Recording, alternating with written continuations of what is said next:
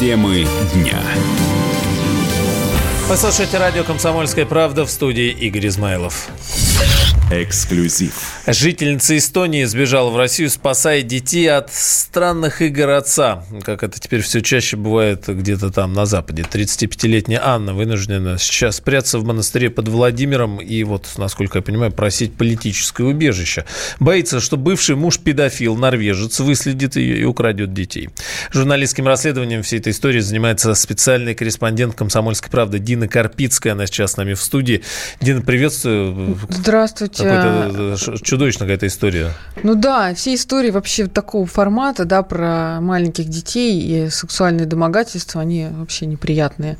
И разбираться с ними, честно вам скажу, приятного мало. Читать все эти судебные э, документы, экспертизы.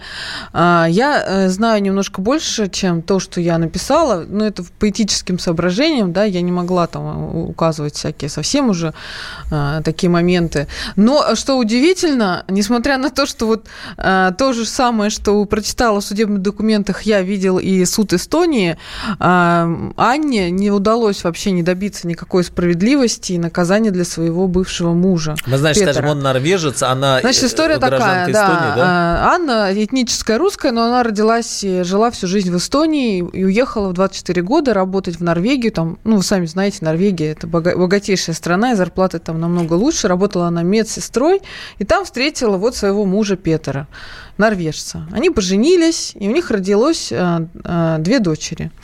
Первое, значит, такой звоночек неприятный произошел в семье когда старшей дочке было два года. Анна э, зашла в ванную, где папа купал ребенка, и увидела странную картину, как отец э, голый, ребенок голый, и, в общем, они там друг друга трогают.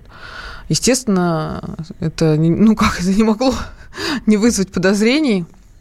Анна тут же стала готовиться к разводу и вызвала на место полицейских и службу ювенальной юстиции Норвегии, которые ей сказали, что ну а что, ничего такого, если отец моет до 7 лет э, девочек, это нормально как она не пыталась это рассказать, что ну, это какое-то странное было мытье, они даже не находились в вань, ну, вот непосредственно в воде ребенок не был. Но ее никто не слушал, короче. Анна... У них это нормально там сейчас. Там, там можно все просвещать, там И, кстати, животными. что вскрылось, еще один момент такой, что полицейский, который пришел вот на вызов ее, да, туда к ним в дом норвежский, арестовывал несколько лет назад отца ее мужа, отца Петра, который был осужден за педофилию. То есть Это то отец, отец, э, ой, то есть дедушка этих внучек отсидел э, 4 года за педофилию. В общем, узнала Анна это все. Это было еще в 16 2013 году, 2013, она сбежала в Норвегию. Фу, извиняюсь, простите. Она сбежала в Эстонию, к себе обратно домой, там подала на развод, и у них там был суд по определению, как у нас говорят, место жительства детей, у них там по опеке. И суд этот присудил, значит, что дети живут с мамой, но папа имеет право видеться с ними а, одну неделю раз в два месяца. И вот так три года продолжалось. Этот отец приезжал, забирал девочек в, Эсто... э, в Норвегию, возвращал, и все как, а бы было нормально. Не, непонятно. То есть, если он не осужден, и он они считают осужден. это нормально, почему тогда только одну неделю в два месяца мы разрешили, если у них все... Европейский ну, закон, в общем, понятно. Там да, это, это Европа. Своя вечеринка. Вот. В общем, три года вот так все это продолжалось. Анна работала, жила, купила квартиру, обеспечивала детей. В общем, все как бы жизнь была более-менее нормальная, все прекрасно. И вот в мае 2016 года отец Петр этот привез детей, значит, матери. И в момент расставания девочек с отцом произошла тоже какая-то странная картина. Младшая дочка, ей было 4 года, подбежала к отцу и стала его там в пах целовать. Ну, естественно, это сразу ну, бросилось в глаза. Анна пошла к гинекологам, отвела детей, обнаружили какие-то там повреждения ну, в тех самых да, местах. В общем, начался уголовный процесс. Этого Петра посадили в СИЗО, он отсидел 7 месяцев. Были проведены многочисленные экспертизы, там психолого-психиатрические, гинекологические и так далее. Вот органы опеки эстонские, они были, поддерживали обвинения против отца. Прокуратура местная эстонская поддерживала обвинение против отца. И, но, тем не менее, суд его оправдал, и он вышел прямо... Эстонский, в... Эстонский суд оправдал его, да, он вышел прямо в зале Самый суда. суд И стал, значит, активно осуживать право опеки над детьми. То есть после того, как он Э, освободился от уголовного преследования. Ему, кстати, выплатили 60 тысяч евро еще компенсации за моральный ущерб власти эстонские. И на эти деньги он нанял себе мощных адвокатов, которые в процессе э, гражданского иска, год там он длился, отсудили право его полноправное э, воспитывать своих двух дочек маленьких. Она девочкам, сейчас девочкам сейчас 7 и 8 лет, да. И вот, значит, она должна была передать их отцу в Норвегию, но, естественно, она не захотела этого делать и сбежала в Россию сейчас она прячется в монастыре, не знает, что с ней будет дальше, потому что никакого статуса у нее нет, документы поданы на политическое убежище, дадут ей их, не дадут.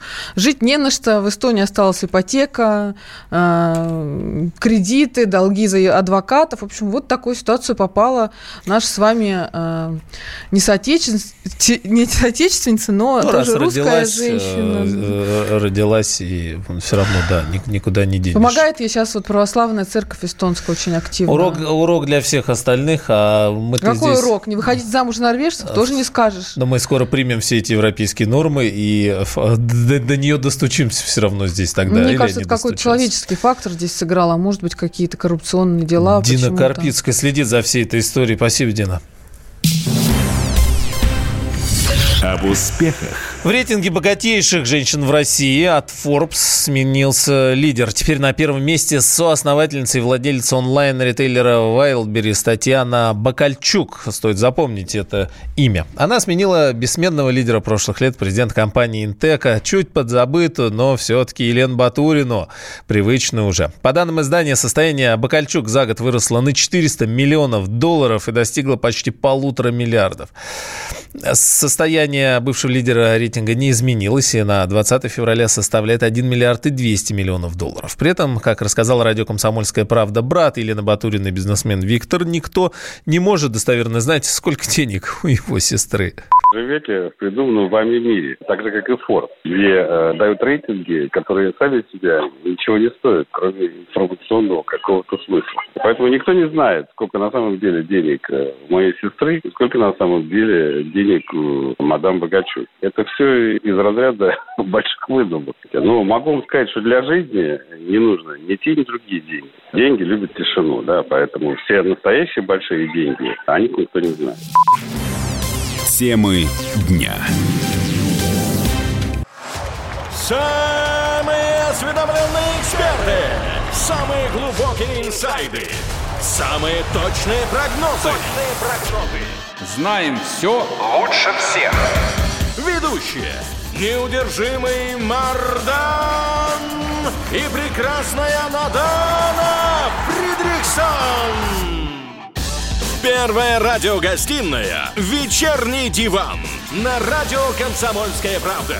Два часа горячего эфира ежедневно по будням в 6 вечера по Москве.